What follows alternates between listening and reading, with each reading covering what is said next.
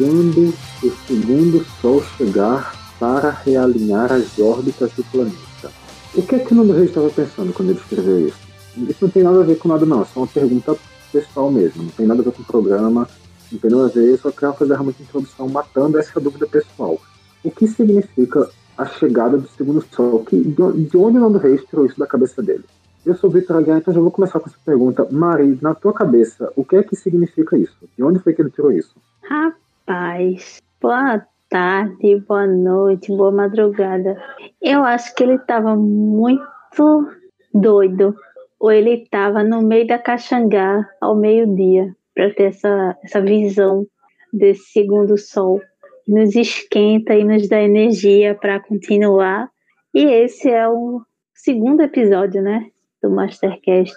E estamos aqui continuando. Acho que é isso. Eu não sei o que falar. vou mandar um WhatsApp para ele, talvez ele me responda. É isso. Passa o número dele, que a gente pode, pode alguma coisa aí, desenrolar uma entrevista, uma coisa. Vai que, né? Nunca se sabe.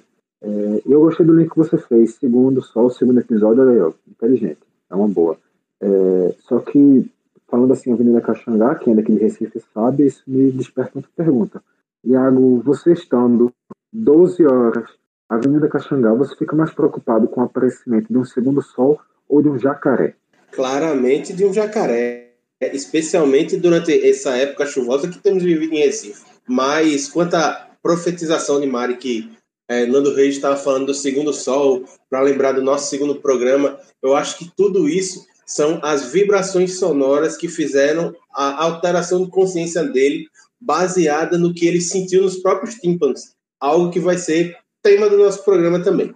Ah, boa, garoto. Quem pegou a referência, pegou. Quem não pegou, pega daqui a pouco, porque a gente vai falar disso. Enquanto isso, esse aqui é o Mastercast, chegando no seu segundo episódio da temporada, para falar sobre as novidades do Masterchef 2021, que teve o segundo episódio da oitava temporada saindo nessa última terça, dia 13 de julho de 2021. E agora a gente vai debater um pouquinho sobre todas as coisas que fizeram sentido ou que não fizeram sentido que aconteceram, os erros de, da galera na cozinha, as cenas engraçadas e muito mais. Vem com a gente, galerinha divertida, porque a gente vai arrumar muitas atrapalhadas com esta turminha do Masterchef. Ei!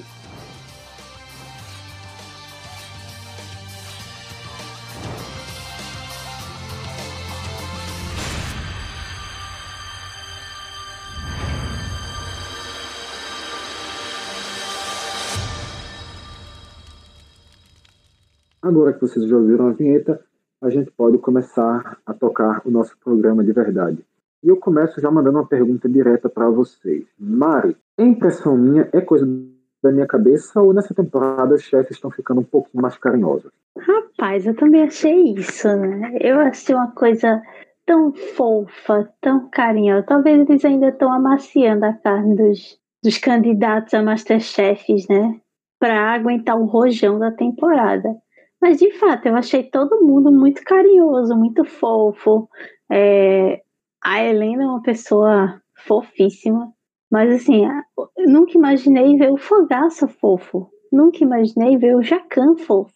Entendeu? Sendo uma pessoa acolhedora, aquela coisinha mimosa, sabe? Confesso que me, me causou estranheza, mas eu acho que talvez essa renovada de, de ventos Masterchefianos tenha ajudado a colocar um pouco mais de amor naqueles corações tão lindos e tão majestosos. Acho que acho que foi isso. Mas é interessante perceber. Tem uma coisa que eu não entendi do que tu falou.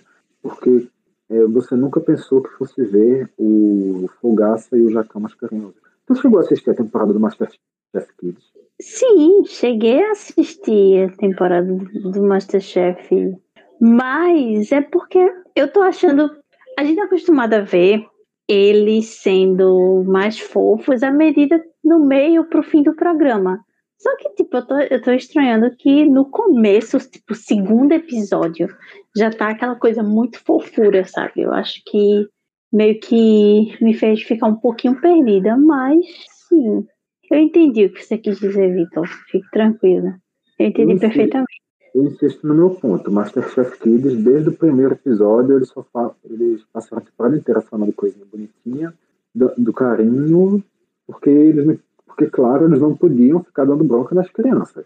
Da, todo mundo ali conseguiu ver eles sendo fofinhos e, ah, e carinhosos. Mas, mas a gente tá falando do Masterchef infantil, né? Tipo, a gente não tá falando do Masterchef adulto. O infantil a gente entende deles serem fofinhos, afinal são crianças, né? Mas tanto Sim, que duas crianças foram. Pessoalmente é só porque eu falo pessoas que não conseguem imaginar ele sendo fofo. Dá Sim. pra imaginar, a gente já viu ele sendo fofo. Se dá pra imaginar, dá. Não adultos, eu estou falando, a gente vê ele sendo, eles sendo fofos com crianças. Ah, Mariana, ah, para, para ah. de enrolar, para de enrolar. Não, você. Iago, na tua. Não, não, não. Não, quero nem saber. Vou cortar mesmo. Iago, na hum. tua visão, tem, tem esse, realmente esse, essa pegada um pouco mais leve deles ou, ou não? Eu acho que sim, Vitor. Eu acho que deu um, a temporada do ano passado, é, a mudança de perfil e tudo que a gente tem passado, acho que serviu para dar uma oxigenada tanto no formato quanto nos jurados. E eu só discordo quanto a um ponto. Tudo bem, a Helena, mais uma vez, se provou ser bem, bem carismática, conversar de maneira mais tranquila com os, os candidatos. O, o Jacan também está se provando bem mais afável, mas eu não estou vendo essas furas toda Fogaça, não, viu? Eu continuo achando o Fogaça, tipo, sendo, continuando sendo linha dura. É, às vezes, acho que até passa do ponto na pegada no pé de algumas pessoas. Então, assim, tá tá um pouco mais leve, mas não tá essas fofuras todas, não. Tá. Melhorou uns 20% só. É, ninguém realmente poderia esperar que do nada eles passassem a ser as pessoas mais carinhosas do mundo. Aí também já era demais. Mas a gente já tinha visto a Helena Rizzo, a gente já tinha visto a primeira metade do elenco. E hoje, ontem, na terça, a gente conseguiu ver os demais, dos últimos 12 cozinheiros trabalhando na cozinha, ver os últimos 12 cozinheiros botando a mão da massa e a gente pôde finalmente ter a primeira impressão em cima deles. Mari, qual foi a tua, a tua reação a esses nomes? A gente já pode adiantar aqui que ninguém causou uma ojeriza tão grande quanto o Bernardo, do primeiro episódio, mas qual foi a tua sensação vendo esses últimos novos participantes? Rapaz, eu achei um time mais tranquilo do que o, o primeiro. Eu achei um time, inclusive, um pouco mais equilibrado com relação à, à cozinha. Claro que, como, como sempre, é o Masterchef tem pontos de uh, pontos de, de, de, queda, né? Assim. Mas eu achei um grupo mais interessante do que o primeiro, mas numa média. Não teve ninguém, como você falou, que me causou estranheza e ojeriza como o Bernardo. Mas assim, vou logo avisando, gente. Novamente nesse episódio, não saberei muitos nomes, tá? Então, terei que ser ajudada pelos meus colegas de, de programa, porque eu também não decorei muito nome, não, tá? Só vou começar a decorar a partir do, do terceiro episódio, quarto episódio, aí eu começo a chamar o povo pelo nome. Mas foram provas, inclusive, que eu achei mais interessante do que o primeiro provas, sabe? E, enfim, isso a gente vai comentar mais pra frente. E para tu, Iago, as primeiras impressões dessa segunda metade do elenco, o que, é que tu achou da, da galera na cozinha, da personalidade? Fala um pouquinho. Eu concordo com o Mário, eu achei essa segunda turma um pouco mais equilibrada, achei que é, as deficiências eram menos gritantes nessa primeira turma para a maioria do que da primeira turma para a maioria deles, tanto que eles não não ficaram tanto pendurados consultando o mezanino. Não houve nenhuma rejeição, nenhuma ojeriza tão grande ao, ao sniper de, do Rio de Janeiro, certo? Mas, assim, eu achei, eu achei que tem alguns personagens bastante interessantes, como, por exemplo, a Cristina, que eu fiquei, eu fiquei assim, um, entre um misto de, de, puto, de ficar meio puto e de ficar feliz no final do programa. É, já me adiantando um pouco. É, a minazinha que derruba as almôndegas, eu esqueci o nome dela. É, Amanda. Que... A, Amanda. A que parece a viúva negra. É, Amanda. Isso. Eu amei o, o momento Slipknot dela durante a prova, tipo, os 10 segundos de racionalidade, tipo, bater cabeça e quebrar tudo. Achei muito legal. Enfim, eu acho que eu gostei mais é, dessa segunda turma. E assim, eu fiquei muito feliz que a Daphne, que saiu do The Voice, do The Voice, do, do, do Masterchef Kids para o Masterchef adulto, é, conseguiu despertar o lado fofo do Eric Jacan, ele dizendo, muito bom lhe rever, eu não sei o quê. Eu não consigo fazer a vozinha dele, mas, enfim, foi isso que eu tentei. Ele dizendo que foi muito bom rever e que gostaria de ver o desenvolvimento dela. Eu achei isso bastante fofo. Mas, enfim, tem muita coisa para gente comentar, então não vou me alongar muito, não. Toca o barco aí, Vitor. E convenhamos, a Daphne cumpriu o papel da fofura que o Eduardo deixou um pouquinho a desejar. Decepções. Começa.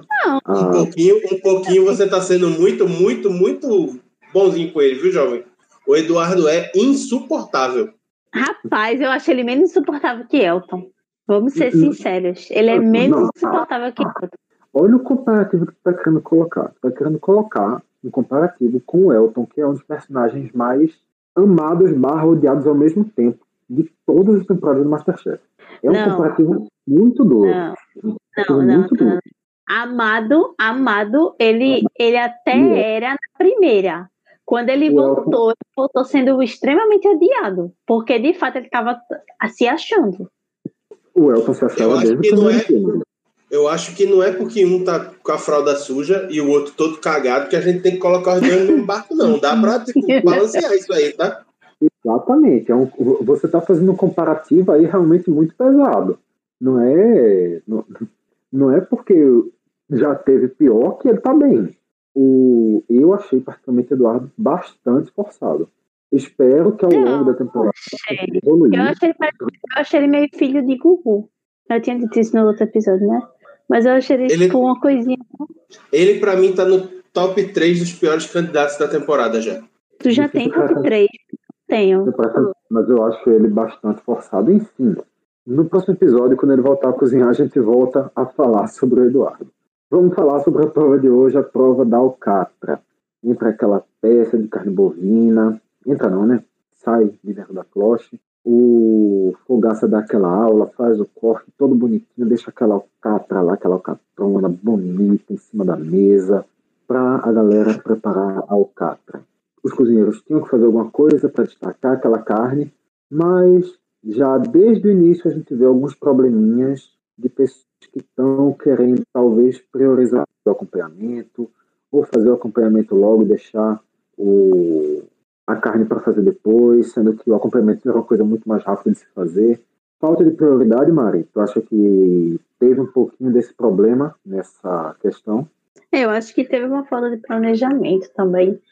Se você for pensar que a carne é o principal do prato. E simplesmente a gente viu muita gente preocupada. Ah, o que vou usar para acompanhar a carne? Gente, carne você pode fazer trocentas coisas. Qualquer, pô, acho que 80% dos complementos que a gente pensa conseguem ser, conseguem ser complementos que combinam com carne, entendeu? Eu vi muita gente preocupada com, ah, o que é que eu vou fazer? Depende, tudo depende, Mara, de como vai fazer a carne, na verdade, né? Sim, sim, depende muito de como, como você vai preparar, se vai ser assada. Vai, vai, vai combinar. Sim, sim. Mas assim, é, eu, de fato, você percebeu que as pessoas estão focando no acompanhamento e não na carne, é bem complicado, né? Tanto que aconteceu o que aconteceu. Eu acho que se a gente for, for, for ver nessa, nessa prova, os que ganharam, os três que ficaram em destaque, foram complementos tecnicamente simples, né? Assim, não eram complementos que demoravam muito para fazer e tal. Meio que foi o básico que funciona, entendeu? Então não adianta você fazer vários preparos. Então, como complementos mais simples, e a gente percebe que o tempo continua sendo, a administração do tempo continua sendo o principal problema dos candidatos. Porque, de fato, quando você pensa em focar no complemento e não focar na carne, que é o seu principal, então isso acaba atrapalhando muito, até mesmo como você vai fazer o prato. Tanto que, se a gente for ver os pratos que ganharam, foram pratos que tiveram um preparo mais simples, né? Mas que bem executados. Então, acho que isso também é uma coisa que acaba contando também. Perfeito, perfeito. É, Iago, aproveitando também para puxar, eu já vou perguntar especificamente sobre um prato que sofreu um pouquinho com essa questão. A gente pensa no acompanhamento, aí chega a Cristina, ela pensa em fazer cuscuz, macaxeira e hum, o preparo da alcatra. Ela deixa para fazer alcatra no fim, começa fazendo cuscuz, que é uma coisa extremamente rápida. Quem tem o um mínimo de noção de como fazer um cuscuz sabe que é um preparo bastante rápido. E no fim ela termina apresentando tudo em uma cumbuquinha junto, cuscuz, macaxeira e carne. Ela se perdeu em querer exagerar no, no, na culinária nordestina, isso foi uma impressão minha. Eu acho que ela viajou na alcatra, viu, Vitor? Não foi nem na maionese, porque o prato estava seco. É, realmente, assim, é, eu estou muito com o que Mari diz. É, a galera, quando entra no Masterchef, muitas vezes quer mostrar criatividade, técnica, é, sabor, preparo, tudo isso muito ao mesmo tempo. Só que a gente tem que entender que, assim, você tem um tempo considerável para mostrar se você conseguir ter um desempenho é, que vá levando a isso, né? Um desempenho regular que vá fazendo com que você melhore e você vá alcançando sucesso nas provas. Então você não precisa mostrar tudo que você sabe de uma vez. E aí, assim, eu vi muitos deles se perderam por querer fazer coisa demais. E a gente viu que pratos simples, dois deles pratos clássicos, que é o, o filé ao poivre com o purê de batatas e a couve-flor gratinada com o bife acebolado estiveram entre os melhores pratos. Então, assim, é algo que os chefes dizem há oito temporadas, eles falam em quase todas as provas, e as pessoas parecem que não conseguem pegar, que é a história do menos é mais. Você não precisa fazer é, um purê, um cuscuz, uma macaxeira, um molho, com uma lasanha, com um bolo, com um bife, com um estrogonofe para o seu prato ser legal. Não, você pode capta dois ou três elementos. Tiago, se fizesse tudo, se fizesse tudo isso aí junto, ia dar ruim. Ia dar ruim porque eu soltar sempre da gente ia ficar uma merda, porque nada combina com nada. Na é, Parece o prato do RU. Na prova de eliminação é quase isso. Mas retomando o raciocínio, assim, eu acho que para os competidores, especialmente os dessa prova, fica a lição de que você tem na cozinha que escolher prioridades para você poder administrar seu tempo. A prioridade sempre é o elemento chave da prova. Se é a carne, então faz uma carne bem feita com um bom acompanhamento e um bom molho. Não precisa inventar a roda, dá para fazer. Muitos, inclusive, que foram bem, é, a, a, utilizaram a muleta dos clássicos, mas dá para fazer o simples, um simples saboroso e que faz com que você tenha uma nova chance de mostrar o que você sabe. Você não precisa descarregar todos os seus anos de estudo de uma vez. E eu vi que você destacou os elementos do cuscuz e da macaxeira. Eu, que, eu gostaria que você dissesse aqui para os nossos ouvintes, Vitor, o que, é que você acha dessas duas maravilhosas iguarias nordestinas? Polêmica! Eu já, eu já, falei uma coisa muito recentemente, acho que há um ou dois dias, inclusive no grupo que você está presente, que foi o seguinte, Thiago. Eu não vou falar a minha opinião sobre isso, porque eu não quero criar mais pessoas me odiando. Eu não preciso disso na minha vida. Então eu vou deixar esse tema quieto. Eu só destaquei esses dois pontos porque eu acho que são uma combinação que não faz o menor sentido. Um De jeito nenhum. Outro ok, os dois juntos, não, eu não vejo a menor lógica. E, inclusive, fazer os dois juntos, que são guarnições que precisam de molho, numa carne que não tem molho. Então, assim. É. Não tem a menor lógica. Eu acho que, assim, ela teve várias ideias que quis colocar todas no prato de uma vez e acabou que deu errado. Não só ela, como muitos outros também. Concordo, concordo. Mas assim, passando desse ponto, eu queria que abrir só um breve parênteses para a gente fazer uma, uma votação rapidinha aqui. Qual foi o momento cômico dessa primeira prova? A Ana Karina desesperada para tentar abrir uma garrafa de vinho, o André tentando abrir com a faca e quase que esfaqueando todo mundo, porque ele não estava nem ligado que ele estava com a faca na mão, e depois o Gabriel arrancando com o dente, a tampa da, da garrafa, ou no fim o Gabriel desesperado para tentar terminar a prova, pe eh, pegando um bocado de prato lá, escolhendo, perdido, correndo para um lado para o outro, sem saber o que fazer e não conseguindo entregar tudo que esperava. Começa por tu, Mari. Eu acho que a, a, abertura da garrafa foi, foi bem interessante, assim, porque o outro tava com uma faca, eu olhei e falei assim, esse cara vai, vai abrir como se fosse uma espada, porque tem um tem um modo, um modo de você abrir que você utiliza uma espada, né? Eu pensei, gente, esse cara com a faca. Aí quando foi o outro, já foi logo na, na, na boca, e o pessoal todo doido.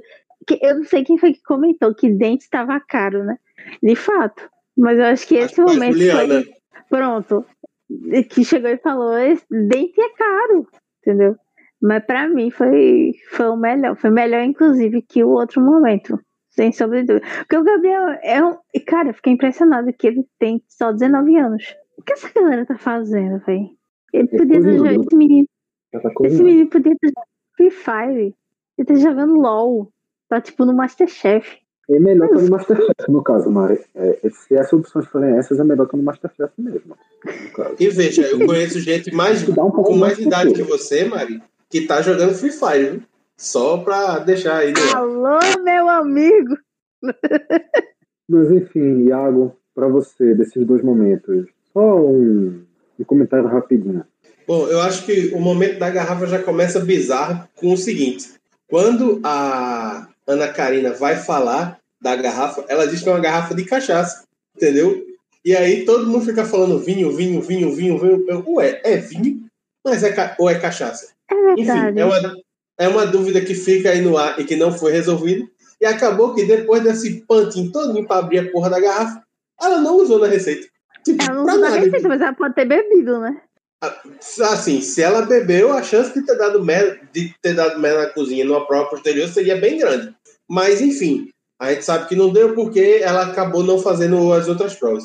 Mas a história do Gabriel eu achei um negócio surreal, porque assim, faltam 30 segundos para a prova acabar, o prato está montado, só falta o molho. Faltam 30 segundos, o cara acha que é uma boa ideia ir no armário de, ir no armário de louça, escolher com calma, em 30 segundos, e aí quando tá dizendo falta 10 segundos, ele deixa o que ele tinha já escolhido no chão para voltar e colocar o molho. E não consegue. Então, assim, é aquela história, é a sequência de cagada, assim, ó. Um, ideia merda de achar que vai dar tempo de selecionar a louça. Dois, ideia merda de um, não vai dar tempo de selecionar a louça, deixar o que estava escolhido já lá. Três, ideia merda de um, vou colocar o molho aqui, só que não dá tempo de colocar o molho. Então, ele podia ter feito simples, mais uma vez. Pega uma colherzinha, espalha em cima da carne e pronto, é nós. Poderia ficar feio? Poderia. Mas pelo menos o prato dele não estaria, talvez não estivesse entre os ruins ou entre os médios, e ele poderia ter evitado coisa pior depois. Faz bastante sentido, faz bastante sentido. Inclusive, boa observação sobre essa história da cachaça e do vinho, porque eu não tinha nem me ligado.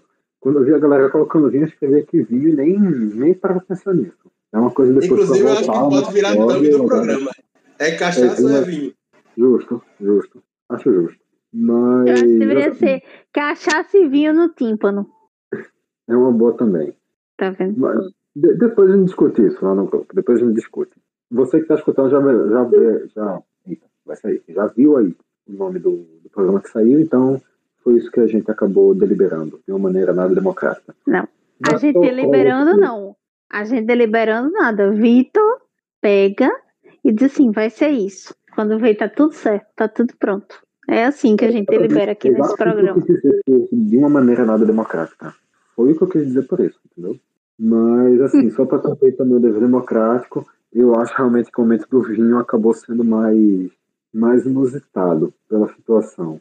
Mas foram dois, dois bons momentos do, do, dessa primeira prova. Bem, Chega na hora das avaliações, a Daphne, o Márcio e o Luiz Eduardo saem como destaques positivos. A Amanda, a Helena e a Cristina, que a gente já tinha comentado, saem como destaques negativos. Algum comentário rápido para fazer sobre essas avaliações? Alguém tem alguma coisa a declarar? Não, foram avaliações justas, né? Pensando no que foi apresentado. E assim, eu a, a Cristina é uma figura, fato. Mas eu acho que ela, ela deveria estar tá um pouquinho mais focada, assim. Deu pra perceber que ela não estava tão focada no programa. Aí outra coisa, o Luiz Eduardo parece um amigo meu, inclusive. Chega, fiquei preocupada. Ah, assim, falei, gente, esse menino tá aí, que o nome dele é Eduardo também, por coincidência. É só isso mesmo que eu queria comentar. Eu, eu achei justo. Achei justo. E gostei que o Renato não ficou entre os melhores ou nem os que ficou no meio, porque eu acho que ele se acha demais. Eu não gosto do Renato desde a outra temporada, então é isso. Eu gostaria eu só aqui de pontuar a incoerência de Mariana. O Renato se acha, o Eduardo é o quê? Tá certo, viu? não, é porque veja só, o Eduardo tem quantos anos? O Renato tem quantos anos? Entendeu? O Eduardo Veja, é uma pessoa. Eu, com a idade do Eduardo, eu não era insuportável daquele jeito. Eu era, no máximo, chatinho. Mas Você daquele sabe? jeito é foda. Você Sei. sabe? Claro. Então, você não sabe. É... Você não sabe. Mas não é por nada, não, mas a diferença não é tão grande assim também, não. O Eduardo eu tem acho. 19 anos. Não é, eu tô olhando aqui. O Eduardo tem 19 anos e o Renato tem 30 e. Quantos? 35. Não é diferença Nossa, tão, não é tão gigante. Não. É não. É nada. É nada. Tu fala como se o cara fosse um de 19 e outro de 65. Não, mas eu tô dizendo, eu acho que o Eduardo ainda tem tempo para dar uma melhorada se ele for uma pessoa que eu não, eu não senti ele tão cabuloso, tão chato assim, não. Mas tá vocês bom, sentiram, ok. Você tá passando pano, a gente já entendeu. Tudo bem. Você tá no seu não, não tô. Não tô passando. Eu sou não, uma pessoa bem, que passa pano pra TikToker. Não tem problema não passar sou, pano. Não. Não tem problema passar pano. Não sou, não. Nunca você teve vergonha de passar pano, não. Passa pano mesmo. Você tem vergonha, não. Não, mas eu, eu acho, eu acho que são pessoas diferentes e coisas diferentes, ponto. Olha, que são pessoas diferentes, eu lhe garanto. Isso aí não é nem questão de achismo, eu dou certeza que o Eduardo e o Renato não são a mesma pessoa. E nisso eu concordo com você. E que o Renato é menos cabuloso que o Eduardo também lhe garanto. Mas enfim, só para agora que eu já interrompi, Vitor. Junto a gente comenta mais sobre isso. Fala aí, Iago. Só agora que eu já te interrompi, né? É, para falar que assim as avaliações dos piores foram tipo realmente os os piores pratos, assim, a, a Cristina, eu, eu achei que, assim, o diálogo dela com o Jacan foi das coisas mais divertidas que eu vi no Masterchef nos últimos tempos apesar de concordar com o Mari que assim ela estava muito mais focada em é, não se deixar abalar do que em cozinhar. E aí essa história ela tem que tomar cuidado para não cair nessa história de deixar de ser vista como uma cozinheira é, e se tornar apenas o alívio cômico da temporada. Eu acho que precisa ter esse cuidado. E a Amanda que deu o primeiro tilt né? O primeiro tilt. Foram alguns tilts durante o, Nossa, durante o programa mas esse primeiro foi assim: ela passou de um feijão que não pega pressão a um feijão que vira papa em menos de meia hora com a panela no fogo. Então, assim, a questão de ter cuidado não só com o alimento, mas também ter cuidado com o equipamento que você está usando. Você tem que saber utilizar as ferramentas que o programa te dá. E aí, assim, uma coisa que me veio à mente, só para fechar essa primeira prova, que eu achei bastante interessante e que é uma coisa que, pelo menos para mim, é bastante importante quando a gente está assistindo um programa de culinária, é o que o Jacan disse ao Gabriel. O Gabriel estava com, com a, bancada toda zoada, tipo, pedaço de comida dentro, misturada com é, coisa que é para descarte. E aí o Jacan chegou para ele e disse: Menino, você tem que respeitar a comida porque a gente mora num país onde muita gente não tem o que comer. Então, assim, eu acho que esse recado que foi uma coisa que para mim pegou muito mal no episódio que eu acho que foi da última temporada, que foi quando um, uma das pessoas que na prova de eliminação joga é, os ingredientes no chão para conseguir empatar o, é, a sua receita. Foi um negócio que Sim. Até hoje eu sinto ódio para aquele momento. Pois é. Fale não, fale não, eu tenho ódio então, também. Eu acho, eu acho que é um recado, eu acho que é um recado muito válido que o Jacan deu e é uma coisa que assim para qualquer pessoa que pensa em ser gastrônoma, ou é um cozinheiro amador, ou está aprendendo a cozinhar, como este que vos fala, é assim, ter respeito pela comida. Você tem que respeitar aquilo que você está fazendo, porque, um, vai servir para você e para as pessoas que estão com você, tipo, as pessoas que você gosta. E dois, você tem que lembrar que você está num país que tem uma desigualdade social filha da puta e que tem muito gente, muita gente que queria ter a oportunidade de comer aquilo que você está desrespeitando. Então, eu acho que, para fechar essa prova, eu acho que esse, esse recorte é, tem que ser enaltecido. Perfeito. Nada a acrescentar, seguimos para falar da mini prova.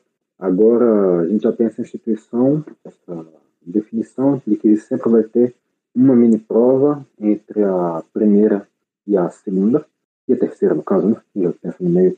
Mas pensa como mini prova para salvar alguém e hoje foi a prova do olfato, na primeira. No paladar dessa vez, olfato. Não vê, não prova, só pelo cheiro tem que reconhecer os sabores. A Daphne vai lá e salva a Ana Karina e salva também o André. O protagonizando também um momento um pouquinho engraçado quando diz que vai salvar ele, que não sabe o nome dele, mas vai salvar ele. Mas termina salvando esses Sou dois. Eu. Exatamente. Marek perdida sem saber os nomes de ninguém é a Daphne. Já, já você já tem um ótimo ponto para entrar no Masterchef na próxima temporada, Marek. Já tem um ótimo argumento. Mas, assim, só, só, só pontuar rapidinho um comentário de cinco palavras Mari, o que, é que tu achou dessa, dessa escolha dela? Rapaz, eu achei.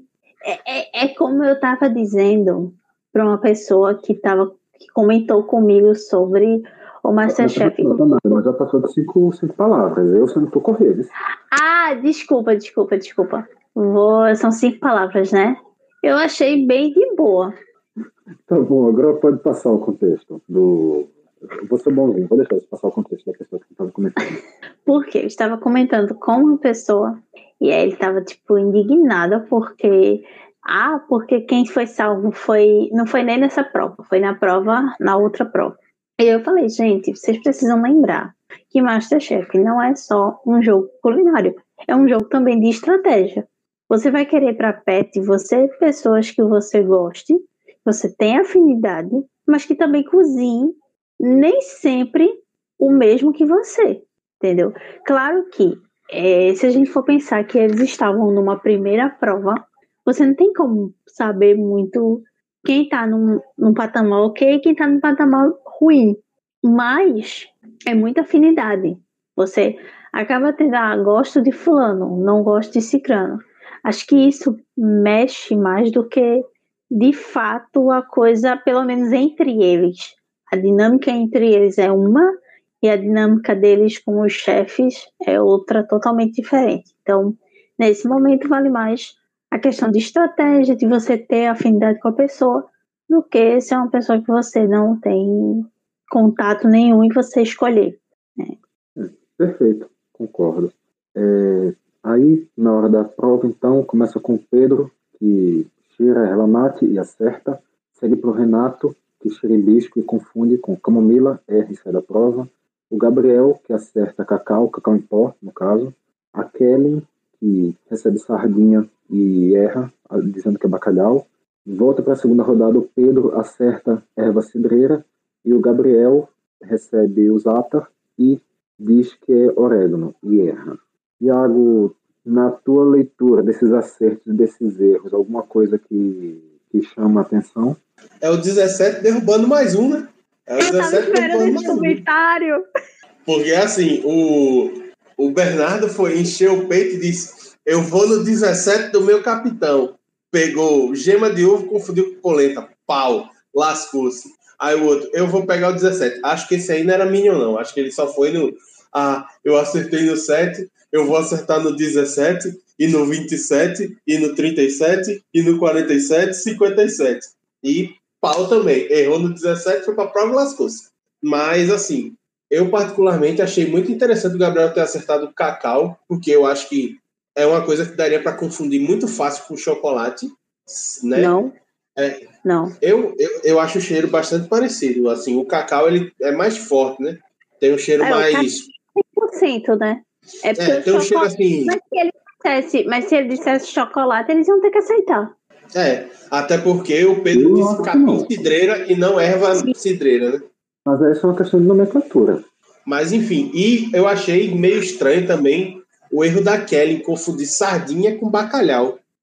Assim, posso tá, não sou um grande especialista eu, de peixe, inclusive Inclusive, não gosto de sardinha, certo? Mas eu acho que o cheiro não tem nada a ver um com o outro, até porque é, o bacalhau ele passa por um processo de salga e tal. Então, assim, eu achei que esse erro, erro da Kellen foi bem estranho. Mas eu só queria comentar a, a gracinha do 17 e perguntar a vocês o que porra exata. Eu não faço ideia do que seja. Eu já, eu já mandei a pergunta para você porque eu imaginava que essa pergunta ia voltar. Eu já estava com, com essa em mente. Mas antes, eu vou ter que fazer aqui um pouquinho de advogado do diabo. Sobre essa questão da Kelly confundir sardinha com bacalhau, eu acho que depende. Se for sardinha em conserva, sardinha de lata, realmente é, é estranho. Não é para se confundir. Mas se não for, a gente não está tão acostumado assim com, com a sardinha in natura. A gente não tem tanto esse contato. Se tivesse sido sardinha in natura, talvez seja um pouco mais aceitável que ela tivesse que pensar em algum peixe e bacalhau foi o que veio à cabeça. Eu acho que nesse contexto pode acabar sendo uma coisa justificável essa confusão. E sobre o zata, o zata é uma mistura de temperos muito utilizada lá na culinária árabe. É, Leva... Eu ia dizer é isso que era um tempero que o pessoal aqui. Eu acho que é o mesmo que o pessoal chama de tempero árabe, né? Quando você vai comprar em, em casa de produto natural.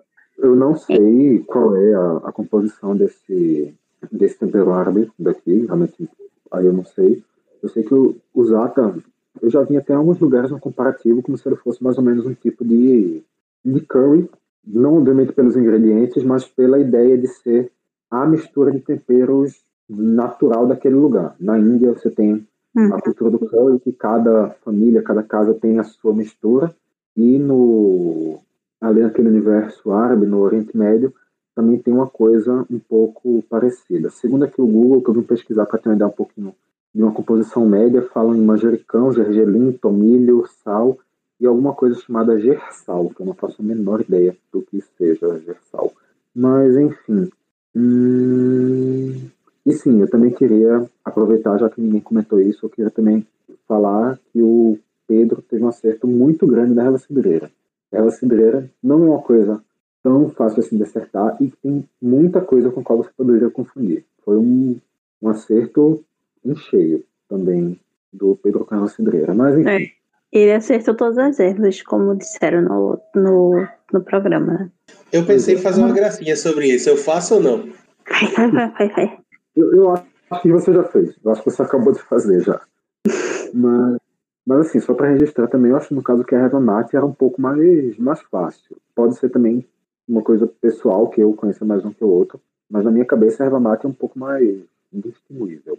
Não sei se vocês concordam. É, eu, acho que, eu, eu, acho, eu acho que sim. Eu acho que a erva mate ela tem um cheiro mais característico. Eu acho que a erva cidreira é um pouco mais, mais fácil de confundir com outras coisas. Né? É, pode dar para confundir, sei lá, pelo, é, pelo menos no meu, cheiro de, no meu nariz. É. No meu nariz defeituoso, sei lá, ela podia ser confundida facilmente com erva doce, é, capim-limão e tantas outras coisas. É, talvez. Capim-limão eu não sei, mas é. é. A ideia é por aí. Enfim, prova do tímpano.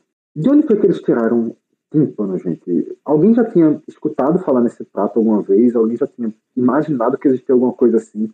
Uma torta fechada com macarrão, com linguiça, com almôndega, com carne, com queijo, com ovo. Uma torta com macarrão. Uma torta meio macarronada. Até eu acho que até se tirasse a massa ia continuar sendo uma macarronada exagerada, mas enfim, de onde foi que eles tiraram aquilo? Mari, começando por você. Eles tiraram, eles tiraram da cabeça genial de Zé Camargo, né? Porque eu acho que só Zé Camargo.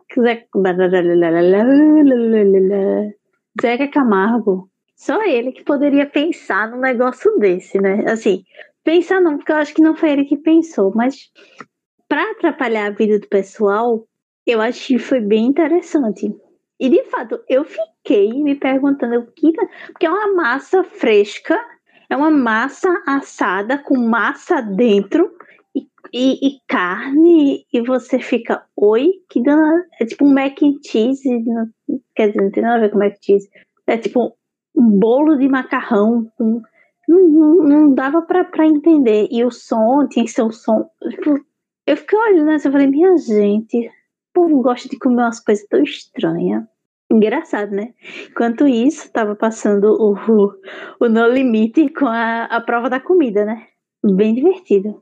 Mas. Não, assim, é, eu, particularmente, fiquei tão pouco atraído para aquele prato que eu acho que também seria um pouquinho de prova da comida, essa história do tímpano. Não sei se tu concorda, esse prato também é um prato que causou um pouquinho de. De É estranho.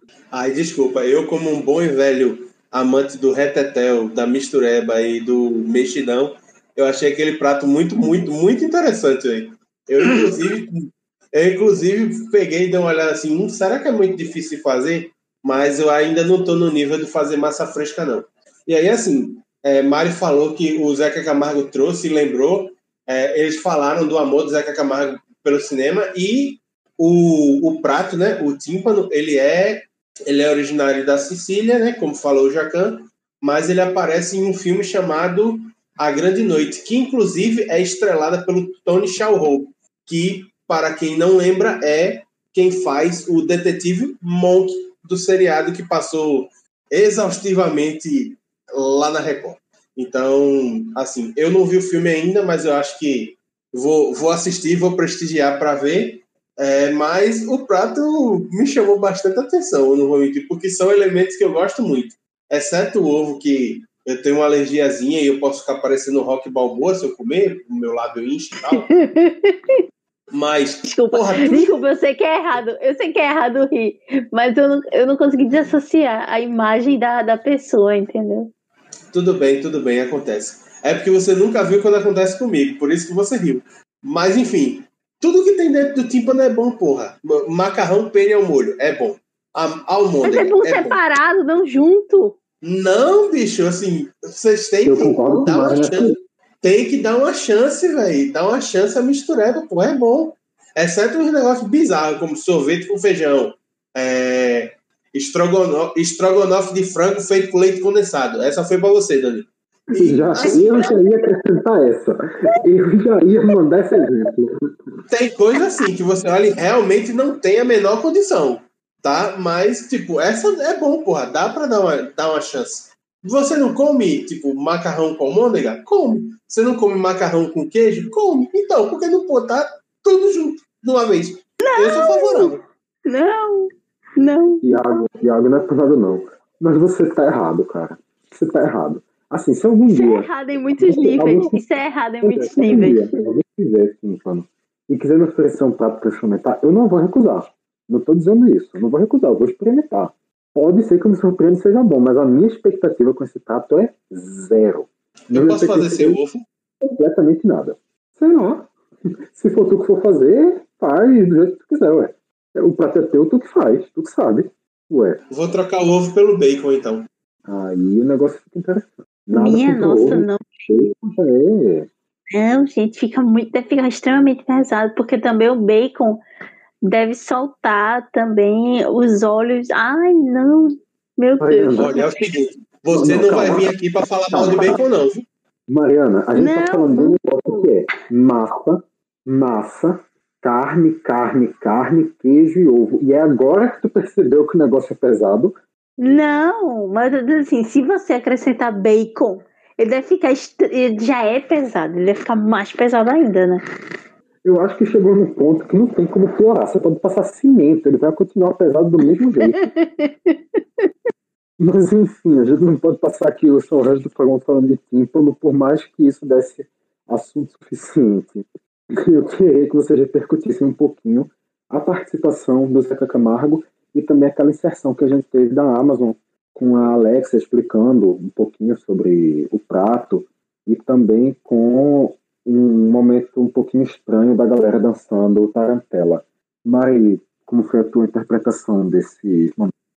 Rapaz, eu não vi esses dois momentos, nem o da Alexa, nem o da, do pessoal dançando Tarantela, porque eu assisti a Tiago, versão. como foi outro, a sua visão desses dois momentos? Depois a gente volta para a Mara para repercutir o que vocês falaram. Então, assim, eu particularmente, é diferente de Mari, que gosta muito, eu acho o Zeca Camargo muito forçado. Tipo, muito forçado, pra caralho. Eu fico olhando assim, hum, Ah, eu sou o jornalista tiozão que gosta de viajar e gosta de ver filme. Massa fera, mas é isso aí.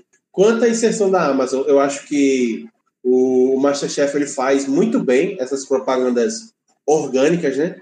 Que estão dentro do contexto do programa e fazem parte meio que é, do contexto que está se apresentando ali, que muitas vezes a gente nem, nem consegue diferenciar se é um comercial ou se é realmente um, um bloco um bloco à parte, certo? Dentro do programa. E assim, quanto Tarantela, bicho, não, a vergonha ali é define, é só isso que eu consigo dizer. Foi, foi zoado, foi zoado. Pronto. Maria, já que você não viu os momentos da Amazon, comente sobre o, o Zeca Camargo, então. Ah, eu, eu gosto dele. Eu discordo com o Iago. Eu acho ele uma pessoa viajada e bacana, e enfim, gosto bastante do trabalho dele. Ele que já participou, né? Participou do, do Masterchef edição com os famosos, foi bem interessante. Ele contra o filho do, será, futuro presidente do Brasil? Da Atena? Ele mesmo. Oi? E do No Limite. Monstro, não.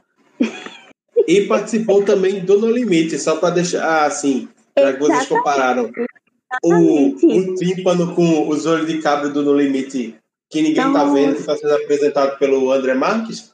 Então, assim, ele era o apresentador do No Limite Raiz. Nossa, eu tinha esquecido desse detalhe. Vê, vê que louco. Ele, numa terça-feira, que é o dia que passou no limite, estava no Masterchef, enquanto no limite passava comidas que não eram comidas, consequentemente, e estranhas, e enfim. O Zeca Camargo estava apresentando uma torta de massa. é, é muito louco isso, né, gente? Mas eu, eu, acho, eu acho interessante, assim. Agora, eu, particularmente, entre presença de famosos, preferia a presença do Diogo Nogueira, que foi cozinhando tal, do que a presença do Zeca Camargo, que foi mais meio que dando informe falando. Assim, achei bem. Poderiam ter pulado essa, sabe? Mas. E que inclusive saiu antes do fim da prova, né? Mas pois o é, né? O cara falou e foi embora. Tchau, vou, vou ali. Antes, o Diogo Nogueira também tinha saído das avaliações. Eu acho que eles não vão deixar ninguém até o final, final mesmo. Não. Até para não comprometer da pessoa entender como é que foi a avaliação, algum risco, sei lá, de vazamento, pelo menos deixar uma suspeição de vazamento. Mas o, eu acho que eles vão testar formatos bem variados de, de participação de famosos ao longo da temporada. Acho que vai ser uma coisa que a gente vai ver de diversas maneiras. Não vai ser só cozinhando, nem só indo lá para apresentar um prato, como foi dessa vez. Inclusive, Mas... nem teve o spoiler, né, Vitor? Não teve o spoiler de quem é o famoso da próxima semana.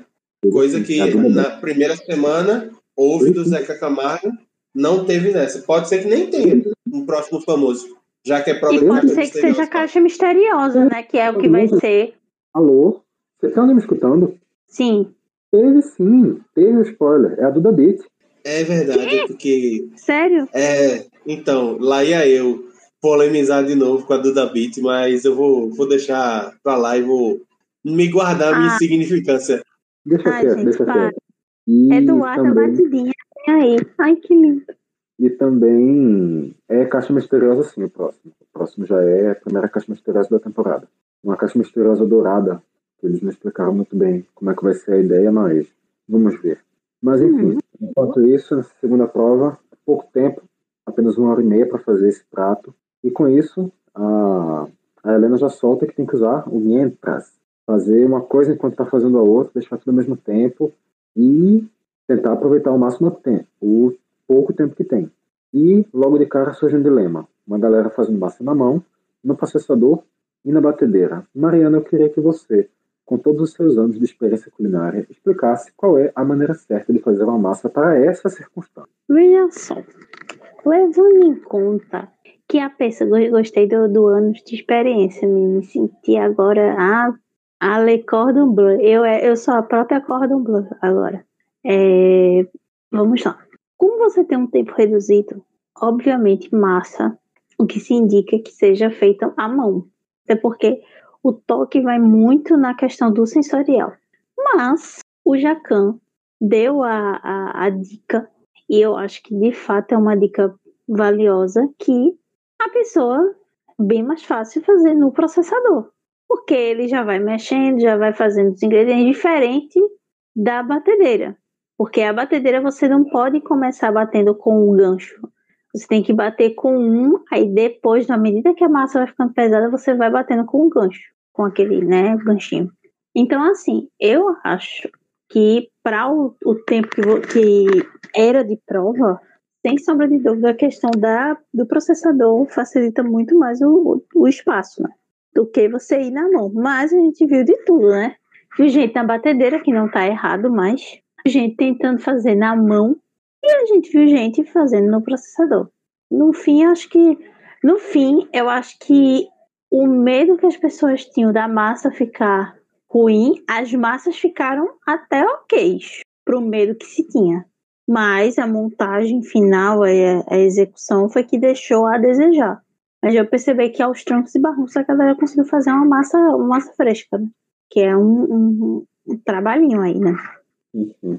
É, e sobre essa questão, no caso de, aproveitando inclusive o termo que Mário usou, trancos e barrancos, a gente vê a Amanda chegando e derrubando tudo que ela tinha, e depois a galera chega para oferecer uma moneda pronta, ela recusa para não correr o risco de ser cortada porque estava usando o preparo dos outros. Iago, o que é que tu achou desse, desse momento? Algum comentário sobre esse, esse tranco barra barranco?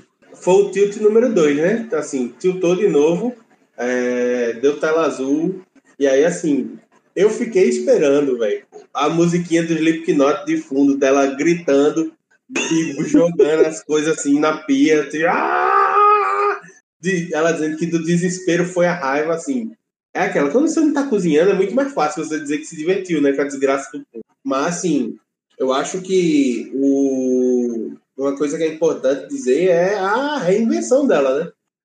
E também a solidariedade do resto das pessoas, porque é, o resto dos participantes, quando viram as almôndegas dela caírem, é, teve gente que ofereceu as almôndegas prontas já com molho para ela, e aí teve gente que ofereceu os ingredientes para ela fazer as almôndegas dela de novo. Então, assim, um negócio que o Fogaça falou e que eu acho que é muito verdade é que, assim, o, esse elenco ele se destaca por ser, pelo menos até o momento, né? Porque a gente sabe que nos dois primeiros episódios tudo são flores, né?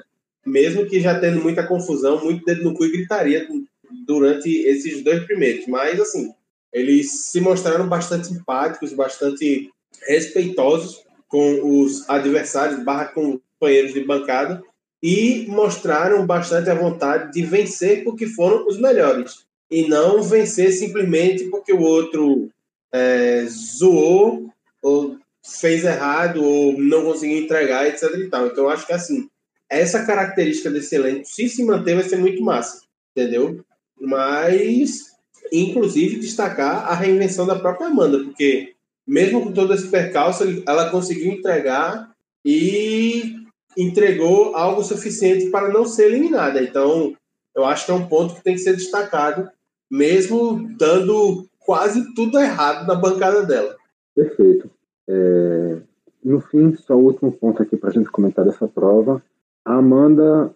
Amanda não, depois falar da Amanda. A Cristina, de novo, entra no olho do furacão, ela corta a massa no meio, ela não unta a massa, a massa gruda na forma, na hora de tirar, um desastre completo. Comentário rápido aqui, só para a gente poder seguir.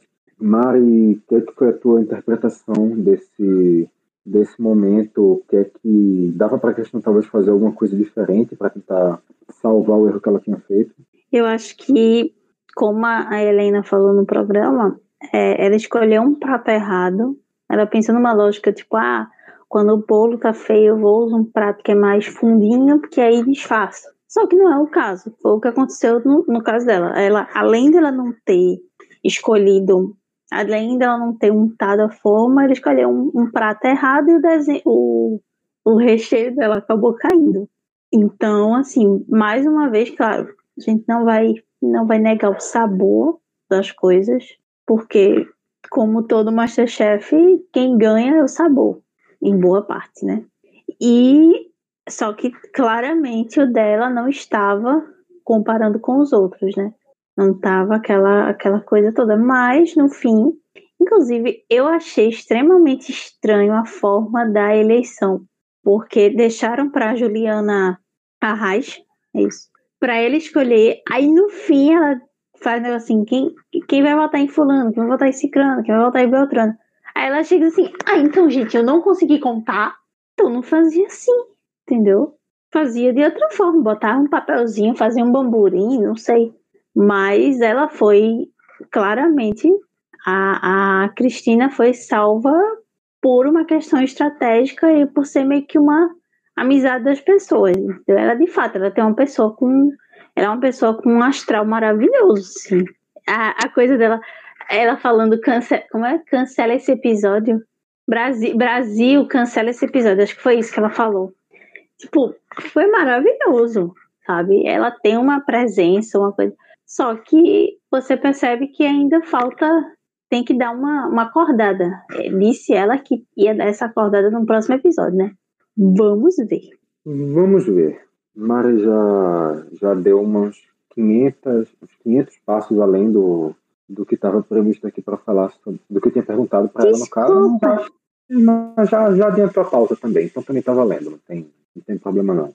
Já, já então que ela abriu esse assunto, Iago, só rapidinho também um comentário teu sobre esse momento estranho da Juliana Reis escolhendo em nome do mezanino?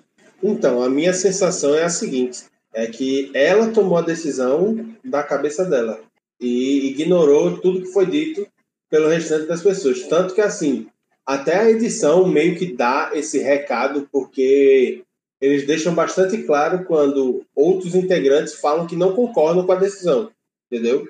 E, mais uma vez, claramente o eliminado foi salvo, porque tá, já havia, os jurados dão a entender que estava decidido que ela seria eliminada, porque realmente, assim, é, o tímpano dela furou, porque não suportou o recheio, certo? A apresentação estava tava mal feita, é, eles reclamaram bastante do tempero também, então, assim, ela claramente seria eliminada. Então, assim, eles houve a intervenção para que ela não saísse. E aí, assim, acaba sobrando pro, pro Gabriel, entendeu? Mas eu acho que, inclusive, é, a Juliana A tá, é a, a, terceira pessoa do meu top 3 dos insuportáveis, tá? Assim, eu já, eu já não fui muito com ela no primeiro episódio. E aí, assim, depois dessa, assim, caixão e vela preta, irmão. Assim, não dá. É, num lugar em que a gente luta tanto pela democracia, não dá pra gente aceitar uma postura dessa. E, ó, a minha decisão vale e vocês, eu quero mais que vocês se fodam. Então, não dá, velho, não dá. Pra, é coerência de discurso. Então, assim, eu, eu achei muito errado. Eu, inclusive, fiquei levemente, assim, envergonhado da, dela dizer assim, ai, eu não consegui contar, então eu vou, eu vou salvar a fulana. Mas não era eu para salvar, era para todo mundo ter salvo. Exatamente. Então, a primeira vez, salvou todo mundo. Então, ela pegou e tirou a Cristina. Assim, eu gostei bastante da Cristina, gostei. Acho que ela é uma pessoa que tem muito a agregar para o programa, especialmente se focar mais em cozinhar e menos em fazer graça. Acho que sim. Porém, a decisão, na minha cabeça, foi incoerente, foi mal tomada. Eu não acho justo que o Gabriel tenha saído para a Cristina continuar tendo um prato com tantos defeitos. Mas assim, eu não decido, né? Quem decide são eles. Ou melhor, quem decidiu foi a Juliana. Então é ver os desdobramentos dessa decisão daqui para frente. Certo. Ela foi salva, a Amanda ficou ali no limbo, o Gabriel foi eliminado e a gente agora vai falar das frases da semana, que é o que realmente importa. Como vocês bem sabem, o troféu do Masterchef nessa temporada é um, um corpo de vidro com duas, uma base e um topo de madeira. Então é por isso que o nosso troféu pela frase da semana é uma muda de jacarandá. No caso, por causa da parte da madeira, não por causa da parte do vidro, obviamente. Obviamente. Mas enfim, vamos aos votos. Se alguém lembrar de alguma outra que eu tenha esquecido aqui, por favor, avisar. A primeira concorrente é a Helena chega para falar com a Daphne e pergunta por que ela colocou uma raiz de, de alho lá. Ela diz que foi. Ela diz que foi um negócio que não tem gosto. Mas se tu não tem gosto, por que tu colocou no prato? A decoração foi decoradora ou cozinheira. A outra é em um momento de eliminação, de julgamento, perdão, da primeira prova. Enquanto estão provando os pratos, Deixa eu ver aqui se eu encontro de quem era esse prato. Eu acho que era o prato da própria Cristina. Não, era o prato da Helena. Era o prato da Helena. O Jacan diz ruim, o Fogacinto fala alguma coisa, o Jacan acrescenta péssimo, o Fogacinto fala outra coisa, aí o Jacan acrescenta eliminada, eliminada. O Fogacinto diz calma, Jacan. E o Jacan conclui, eliminada. O terceiro momento, é, Brasil esquece esse episódio, já citado, frase da Cristina. E, por fim, a Amanda, que comenta quando vê aquele o tímpano pela primeira vez e faz a pergunta: que negócio esquisito é esse que é redondo, grande e parece que é duro? Mais alguma ou podemos começar a votação? Acho que podemos começar. Começa então, pode, pode dar o seu já. Ah, tá. É, a minha, sem sombra de dúvida. Assim, eu concordo com a última. Porque foi exatamente a mesma, a mesma cara, a mesma reação que eu tive quando eu vi aquele negócio. Vamos deixar essa, esse como meu voto oficial. E o da frase da, da Cristina, Brasil, vamos apagar esse episódio, deletar esse, eu não, eu não lembro mais como é. Vamos deixar essa como sendo uma frase é? fora da disputa, mas que ganha o prêmio. Eu esqueci o nome disso. Mas eu. eu apoio. Isso, exatamente. Obrigada, Iago. Essa vai ser a frase ao concurso, certo? Certo. Iago. Eu concordo com o Mário. Eu acho que essa frase da Cristina é uma frase ao concurso que com certeza vai virar meme. Já virou camiseta, porque já mostrei a imagem do Jacão usando uma camiseta preta com esses dizeres no, no próximo programa. Então, assim, tem tudo para entrar e tomar o seu lugar na cultura pop deste país. Então, assim, eu acho que essa é a vencedora, mas acho que a gente não precisa votar nela, porque, assim, ela já vai ganhar o mundo e já vai ser vitoriosa por ela mesma. A Cristina pode não ganhar, mas ela vai ficar famosa por essa frase. A minha frase da semana, eu acho que é a do Jacan para a comida da Helena. Por um, pelo seguinte motivo. Ele diz tudo isso e hum, ela vai para a prova de eliminação e ela acaba, mesmo tipo, se desesperando, é, começando a chorar, achando que não vai conseguir. O mezanino traz ela de volta para a competição, dá força, ela volta e consegue terminar o tímpano e é eleita como a vencedora da prova. Então, eu acho que essa frase do Jacan mostra essa frase do Jacan em paralelo com a força do mezanino e a vitória dela, meio que resume a trajetória desse episódio do Masterchef. Trancos e barrancos. Ótima referência, ótima referência. Mas a disputa de frase da semana não tem que ter tanto contexto, não. É só para ser a melhor frase mesmo. E eu vou concordar com o Mari. Que negócio é esse que é redondo, grande e parece que é duro? Para mim é, é a frase, realmente. Vai concorrer com essa é difícil. Por mais que Brasil esquece esse episódio, está em um nível em um nível além. Vai alcançar coisas muito além dessa. Essa eu te digo o seguinte, Vitor. Essa não vai ser a frase da semana, não. Essa vai ser a frase da temporada. É justo, justo, justo. Justo, justo. Deixamos nessa. A Amanda, então, ganha a muda de jacarandá e a Cristina ganha um jacarandá. Então, para ela. Para ela vai para casa dela okay. um jacarandá. Mas tem que plantar, no caso. Não pode deixar a árvore morrer, porque é muito óbvio. Enfim, pessoal, a gente se demorou aqui, eu acho que umas 500 horas mais ou menos de gravação. E então a gente já pode dizer que esse programa está devidamente encerrado. Isso aqui foi mais um Mastercast do Caixa de Brita. Você pode seguir a gente em todas as redes sociais. Todas não, né? A gente não tem, sei lá, um perfil no Vimeo. A gente tem um perfil no Flickr. A gente tem perfil no Twitter, no Instagram. Até no falecido Facebook a gente tem perfil.